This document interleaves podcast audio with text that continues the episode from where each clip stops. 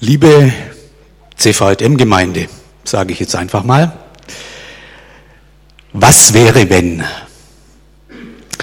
Was wäre zum Beispiel, wenn du nachher auf dem Nachhauseweg eine Tasche mit 100.000 Euro finden würdest? Natürlich, klar, ähm, wir würden sie natürlich erstmal im nächsten Fundbüro abgeben, aber es könnte ja sein, dass der Verlierer sich nicht meldet und du bekommst das ganze Geld oder eben den Großteil für dich. Wow. Oder was wäre, wenn? Wenn sich Angela Merkel und Martin Schulz morgen schiedlich und friedlich zu einem Käffchen treffen würden und alle noch offenen und heiklen Punkte für die Kroko innerhalb von zehn Minuten abklären würden. Hm. Oder was wäre, wenn der VfB Stuttgart am Ende der Saison nicht gegen den Abstieg, sondern um die Champions League Plätze mitspielen würde? Tja, weil der neue Trainer jetzt doch eingeschlagen hat wie eine Rakete. Was wäre wenn? Naja, zugegeben, das sind alles ziemlich unrealistische Situationen, die so wohl nicht eintreffen werden. Was wäre wenn? Und was wäre, wenn hier jetzt gleich die Tür aufgehen würde und ein ziemlich verratzter Mann hier nach vorne käme und uns anschreien würde? Gott lässt euch ausrichten, liebe CVDMer, ich hasse und verabscheue eure Gottesdienste. Die Tür geht auf, aber war nicht so abgesprochen.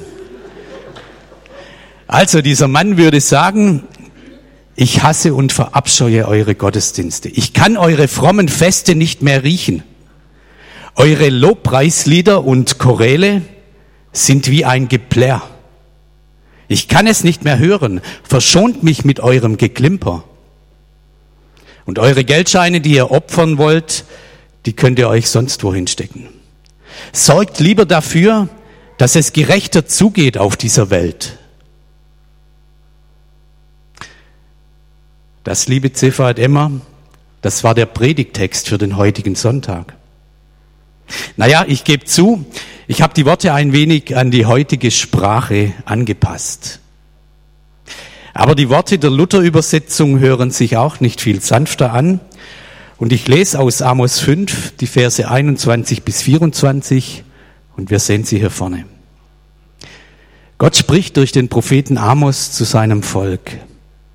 Ich hasse und verachte eure Feste und mag eure Versammlungen nicht riechen. Und an euren Speisopfern habe ich kein Gefallen und euer fettes Schlachtopfer sehe ich nicht an. Tu weg von mir das Geblärr deiner Lieder, denn ich mag dein Harfenspiel nicht hören. Es ströme aber das Recht wie Wasser und die Gerechtigkeit wie ein nie versiegender Bach. Ganz schön krass, oder? Nicht mehr, was wäre, wenn oder alles so unrealistisch, sondern konkrete Worte Gottes an uns heute Morgen. Oder? Naja, das Alte Testament, das ist ja schon ewig her, seit das geschrieben wurde. Das kann man heute nicht mehr so wörtlich nehmen. Wir opfern ja keine Tiere mehr, mit der Harfe klimpert in unserem Gottesdienst niemand mehr. Und außerdem wissen wir ja von Jesus. Jesus, wir glauben an ihn und wir leben doch von seiner Vergebung. Das war doch damals eine ganz andere Situation. War es das wirklich? Schauen wir mal ein paar tausend Jahre zurück. Amos. Er lebte im achten Jahrhundert vor Christus Israel war damals in zwei Reiche, in das Nord- und in das Südreich aufgeteilt. Amos stammte aus dem Südreich. Er trat aber im Norden als Prophet auf. Es gab zu dieser Zeit Propheten, die fest an einem Tempel oder an einem Heiligtum angestellt waren. So einer war Amos aber nicht. Eigentlich war er Schafhirte und Maulbeerzüchter bis er direkt von Gott berufen wurde. Wie genau das wissen wir nicht, das ist auch egal. Auf jeden Fall sagte Amos direkt das, was im Namen Gottes gesagt werden musste. Und seine konkrete Aussage zu den Menschen damals lautete, Gott gefällt euer Gottesdienst nicht. Und warum nicht? Amos lebte in einer Zeit, in der sich das Land erholte und die Wirtschaft wuchs. Die Menschen, genauer gesagt der eine Teil der Menschen, konnte gut, ja immer besser und ohne Sorgen leben. Der andere Teil der Menschen, die jedoch wurden immer ärmer und ärmer, immer hilfloser. Kommt uns das vielleicht irgendwie bekannt vor? Zum Gottesdienst kamen nun regelmäßig die Reichen zusammen und vollzogen ihre rituellen Opfer. So wie Gott es wollte, dachten sie zumindest. Und dann kam Amos mit seiner Botschaft. Euer Gottesdienst gefällt Gott nicht. Er verachtet ihn sogar. Denn der Gottesdienst ist zu einer Feier geworden, in der nicht mehr Gott im Mittelpunkt steht, sondern in der ihr Menschen selbst euch in den Mittelpunkt stellt. Der Gottesdienst ist zum Selbstzweck geworden. Im Gottesdienst hört man auf Gottes Wort, singt wohlklingende Lieder und gibt sein Opfer. Doch nach dem Gottesdienst werden die Armen wieder mit Füßen getreten und mit der Nächstenliebe ist's vorbei. Nur damals? Wenn wir heute von Gottesdienst sprechen, an was denkt ihr dann? Welche Assoziationen kommen euch da? Sonntagmorgen. Für den einen oder anderen vielleicht etwas zu früh. Eine Predigt, mal mehr, mal weniger ansprechend. Gemeinsames Singen, eine gute Band, Lobpreis. Nette Leute, schön, dass man sich mal wieder sieht. Gebet und Segen. Ein Altar mit Kerzen, feierlich, und dann Infos aus der Gemeinde oder aus dem CVJM. Schicke Kleider, sonntagsgemäß eben. War's das? Oder haben wir noch was vergessen? Ich glaube, dass unser Problem beziehungsweise Gottes Problem mit uns sich heute gar nicht so groß unterscheidet von denen zur Zeit des Amos. Und dass uns deshalb die Worte von Amos beziehungsweise die Worte Gottes heute Morgen genauso ansprechen und betreffen. Ja, vielleicht auch wachrütteln sollen. Vielleicht denkst du jetzt, aber ich komme doch in den Gottesdienst, weil ich von Herzen Gott loben und zu ihm beten will. Ich will doch ernsthaft auf Gottes Wort hören, um zu erfahren, wie ich nach Gottes Willen leben kann. Das ist auch richtig und wichtig. Aber ich habe manchmal das Gefühl, dass wir Christen in zwei verschiedenen Welten leben. Zum einen in der christlichen Welt und zum anderen in der restlichen Welt. Sonntags im Gottesdienst oder eben im christlichen Umfeld, da fühlen wir uns Gott nahe, sind begeistert, voller Tatendrang und voller Visionen. Doch bereits am Montag oder sogar schon außerhalb des CVM-Hauses, da verschwindet dieses erhabene Gefühl und eine scheinbar andere Realität macht sich breit. Warum ist das so? Warum tun wir uns so schwer, unseren Glauben nach draußen zu tragen, Gottesdienst im Alltag zu leben? Antworten könnten sein, ich denke eben nicht so oft an Gott wie im Gottesdienst. Oder im Umfeld mit anderen Menschen, die nicht Christen sind, ist es oft einfach viel schwerer, nach Gottes Maßstäben zu leben. Oder ich habe einfach auch nicht so viel Zeit zum Singen und Beten. Ich glaube, wir haben unser Leben in verschiedene Bereiche aufgeteilt in die geistlichen Aktivitäten und in die alltäglichen Dinge. Vielleicht gibt es da noch die Freizeitaktivitäten oder so. Der Apostel Paulus ist der Ansicht, dass unser alltägliches Leben der Ort ist, an dem wir unsere Beziehung zu Gott vertiefen, beziehungsweise unseren Glauben leben sollen. Das ganze Leben soll ein Gottesdienst sein. So sind die ersten beiden, beiden Verse in Römer 12 überschrieben. Da schreibt Paulus, ich habe euch vor Augen geführt, Geschwister, wie groß Gottes Erbarmen ist. Die einzige angemessene Antwort darauf ist die, dass ihr euch mit eurem ganzen Leben Gott zur Verfügung stellt und euch ihm als ein lebendiges und heiliges Opfer darbringt, an dem er Freude hat. Das ist der wahre Gottesdienst. Und dazu fordere ich euch auf. Und er schreibt weiter, richtet euch nicht länger nach den Maßstäben dieser Welt, sondern lernt in einer neuen Weise zu denken damit ihr verändert werdet und beurteilen könnt, ob es Gottes Wille ist, ob es gut ist, ob Gott Freude daran hat und ob es vollkommen ist. Und im weiteren Verlauf beschreibt Paulus es dann ganz praktisch, wie dieser Lebensgottesdienst aussehen soll. Und ich glaube, wir kennen alle diese Verse und diese Aussprüche. Die Liebe untereinander soll echt sein, nicht geheuchelt. Sie soll herzlich sein. Einer komme dem anderen in Ehrerbietung zuvor. Nehmt euch der Nöte der anderen an. Seid gastfreundlich. Segnet, die euch verfolgen. Vergeltet niemand Böses mit Bösem. Überwindet das Böse mit Gutem. Das sei euer vernünftiger Gottesdienst. Es gibt eine Initiative, die heißt Glaube am Montag. Vielleicht kennt ihr diese Initiative. Es gibt auch ein Buch davon, Glaube am Montag, den Sonntag in den Alltag bringen.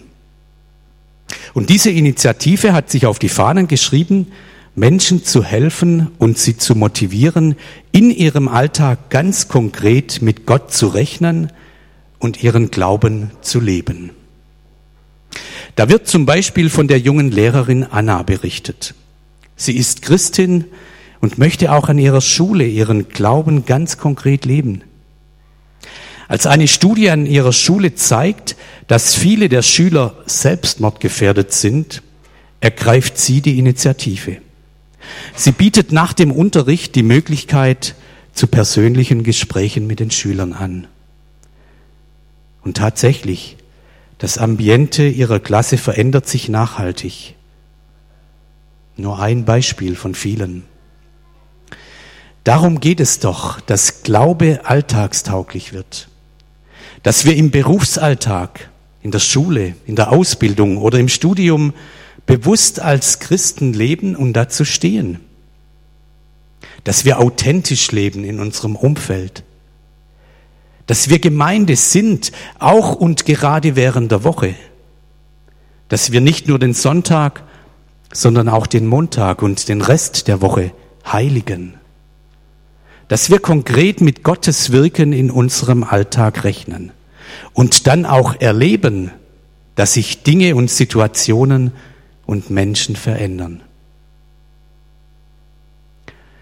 Gottesdienst im Alltag gerecht leben und danach fragen, was Gottes Wille ist, das kann manchmal auch ganz schön unbequem sein. Wo sollte ich mich vielleicht einmischen, wo ich bisher den Mund gehalten habe? Gerade dann, wenn andere benachteiligt, gemobbt oder unterdrückt werden. Wie könnte sich das vielleicht auch auf mein Kaufverhalten auswirken, dass ich Dinge vielleicht bewusst nicht mehr kaufe? weil ich weiß, unter welchen Umständen sie hergestellt werden? Wie könnte ich vielleicht mehr Zeit investieren, um einen kranken oder einsamen Menschen in meiner Nachbarschaft zu besuchen? Oder um einem Mitschüler oder Kommilitonen etwas zu erklären, was ich kapiert habe, aber er vielleicht noch nicht? Vielleicht müsste dafür dann etwas mir Wertvolles auch kürzer treten. Zum Beispiel die Zeit am Smartphone oder im Internet. Wo bin ich vielleicht gefährdet und tue Dinge, von denen ich genau weiß, dass sie nicht gut für mich und andere sind. Zum Beispiel das Tratschen über andere. Ich würde jetzt mal behaupten, dass hier in diesem Saal, außer mir, noch ein paar wenige andere Menschen sitzen, die das betrifft. In der kommenden Woche beginnt ja die Fastenzeit. Vielleicht wäre es ja mal eine Herausforderung, anstatt sieben Wochen ohne Törtchen und Süßigkeiten, einmal sieben Wochen ohne hinten herumreden auszuprobieren. Das könnte nicht ganz einfach werden. Und vielleicht täte es dann gut, sich die Worte jenes Beters anzueignen. Lieber Gott, bis jetzt habe ich heute über niemand getratscht und mich sehr gut aufgeführt. Ich war zu keinem Menschen grob oder gemein. Ich war nicht egoistisch und habe nichts falsch gemacht. Da bin ich wirklich froh, Gott. Aber in ein paar Minuten, Gott, brauche ich wirklich deine Hilfe, weil dann stehe ich auf und mache Frühstück. Gottesdienst im Alltag zu leben, wie sieht das bei mir aus? Und natürlich ist es für uns Christen auch unentbehrlich, am Sonntag oder wann auch immer in christlicher Gemeinschaft miteinander zu singen, Gott anzubeten, auf ihn zu hören und mit ihm zu reden. Gottesdienst im Alltag und Gottesdienst am Sonntag, beides gehört untrennbar zusammen. Man kann es eigentlich nicht in zwei Begriffe fassen. Ein Pfarrer hat mal Folgendes gesagt. Wenn der Gottesdienst in der Kirche endet, kann der Gottesdienst im Alltag beginnen. Dann besteht kein Gegensatz zwischen Gottesdienst und Alltag, sondern aus dem Gottesdienst wird gelebter Glaube im Alltag. Und dann können wir sagen, in unserer Gemeinde geht der Gottesdienst von sonntags um 11 Uhr bis nächsten Sonntag um 10 Uhr. Und zwischendrin ist Kirche. So hat es dieser Paar formuliert. In der Bibel, im Lukas-Evangelium im Kapitel 10, stehen zwei hochinteressante Geschichten gleich hintereinander. Auf das Gleichnis vom barmherzigen Samariter folgt die Geschichte von Maria und Martha. Dort kommt Jesus zu den beiden Schwestern zu Besuch und Maria ergreift die Gelegenheit, Jesu zu Füßen zu sitzen und ihm zuzuhören. Anstatt mit ihrer Schwester zusammen ein Essen für Jesus und seine Jünger zu kochen. Zwischen diesen beiden Geschichten besteht ein innerer Zusammenhang. Es ist ganz entscheidend, im Gottesdienst genau auf die Worte von Jesus zu hören. Und im Alltag dann genau hinzuschauen, wo jemand unter die Räuber gefallen ist und unsere Hilfe braucht. Vor circa einem Jahr haben wir unseren Sohn in Berlin besucht, der damals noch als Teamleiter bei der Kältebusarbeit der Berliner Stadtmission tätig war. Für eine Nacht haben wir das Team dort begleitet, um die Arbeit der Kältehilfe und der Obdachlosen in der Hauptstadt kennenzulernen. Und natürlich auch, um tatkräftig mitzuhelfen, Wir haben mitgeholfen beim Verteilen von heißen Getränken oder Schlafsäcken oder wir haben Menschen in Notunterkünfte gebracht. Es war nur eine Nacht, wo wir mit dabei waren, aber es war eine intensive und eindrückliche Nacht, die ich nicht vergessen werde. Der Blick in die leuchtenden Augen eines vom Alkohol schwer gezeichneten Menschen, dem wir auf der Fahrt zur Notunterkunft seinen Lieblingssong vorgespielt haben. Oder die überraschten und dankbaren Gesichter von Obdachlosen, weil sich junge Leute freiwillig die kalte Nacht um die Ohren schlagen, um ihnen zu helfen. Und natürlich gab es auch die erschreckenden Bilder und Begegnungen. So bei einer Frau an einer Bushaltestelle, die zitternd und in eine dünne Decke gehüllt auf der Bank lag, uns aber mit schroffen Worten abwies und sich nicht helfen lassen wollte. Oder in einer Tiefgarage, wo wir oder wo mir ein polnischer Mann mit Tränen erstickter Stimme erzählte, dass hier neben ihm, wo jetzt eine kleine Kerze brannte, in der Nacht zuvor sein Freund gestorben sei.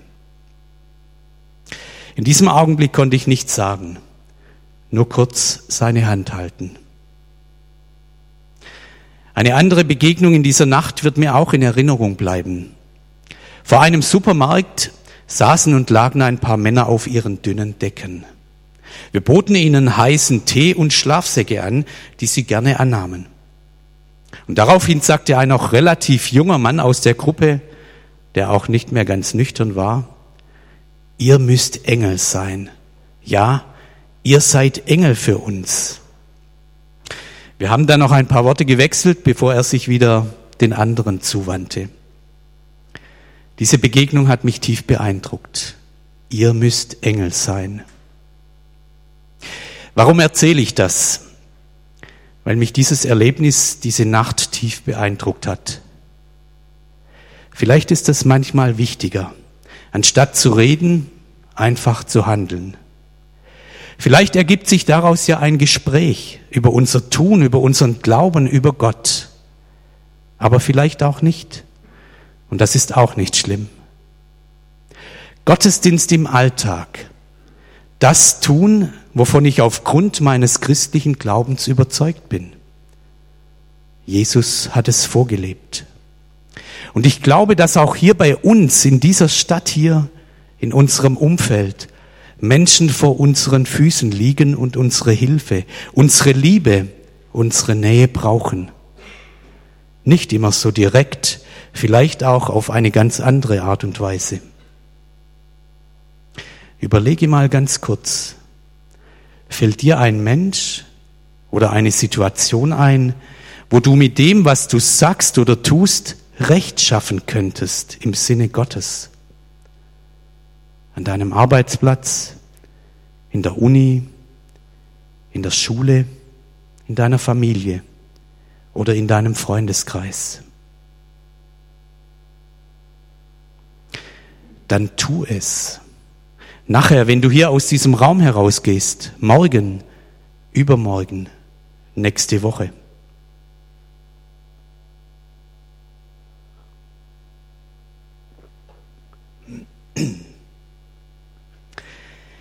Meine Frau und ich gehören inzwischen zu der etwas älteren Generation, die gerne mal in den Bergen wandern geht. Früher war das nicht so mein Fall, aber heute genießen wir das immer mal wieder ein paar Tage. Und ich stelle mir gerade so einen sprudelnden Gebirgsbach vor, wie wir ihn schon öfters gesehen haben. Herrliches, frisches Wasser, das man ohne Bedenken trinken kann. Vielleicht sogar ein kleiner Wasserfall pure Erfrischung, wenn man sich an einem heißen Sommertag das eiskalte Wasser über den Kopf schüttet. Und dann blühen da so am Rand die unterschiedlichsten farbigen Blumen. Lila, gelb, blau, weiß und alle möglichen Farben. Und da gibt es tiefgrüne Büsche und stark verwurzelte Bäume, die vom nahen Wasser gespeist werden. Manchmal sieht man sogar einen Frosch hüpfen oder ein Fisch tummelt sich im Wasser. Herrlich, so ein Gebirgsbach. Wenn das Recht fließt wie Wasser und die Gerechtigkeit wie ein nie versiegender Bach, dann stelle man sich mal vor, was da entstehen kann. Üppiges, reiches, farbiges, fruchtbares Leben, Erquickung in der Hitze. Dieser Vergleich gefällt mir. Natürlich sind wir noch nicht im Paradies. Eine vollkommene Gerechtigkeit wird es erst in der Ewigkeit geben. Wir warten aber auf einen neuen Himmel und eine neue Erde nach seiner Verheißung, in denen Gerechtigkeit herrscht. So im zweiten Petrusbrief Kapitel 3. Und trotzdem dürfen wir hier in unserem Leben schon schmecken und sehen, wie freundlich Gott ist wie sich Dinge verändern, auch durch mein Dazutun. Und wenn ich dann doch wieder scheitere, wenn ich merke, dass ich trotz aller guten Vorsätze wieder Schiffbruch erleide, dass ich Unrecht zulasse und selber tue, dass ich das Gute, das ich tun will, nicht tue und das Böse, das ich nicht will, tue, so wie es Paulus mal von sich beschreibt. Jeder von uns ist aktiv mitbeteiligt an der Ungerechtigkeit in dieser Welt und an ihrer sündigen Gesamtgestalt. Weil das so ist, darum ist es zum Kreuz Jesu gekommen. Darum musste er sterben. Gott hat auf die Durchsetzung seines guten Rechtes nicht verzichtet.